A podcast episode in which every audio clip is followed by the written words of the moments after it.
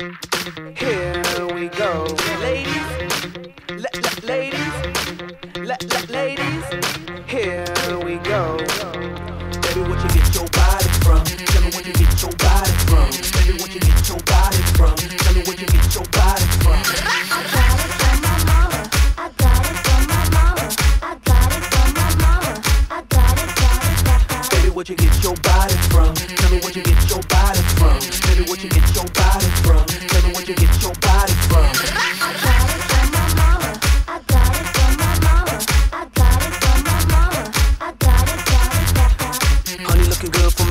so. Beauty over low, body out of control. She's 24, she could be a model. So beautiful, all so natural. Mommy looking good from her head to her feet. She's 44, but she still looking sweet. And you can tell her daughter ain't even at a peak, cause her mama looking so hot, packing that heat. So be a good girl and thank your mama. She makes you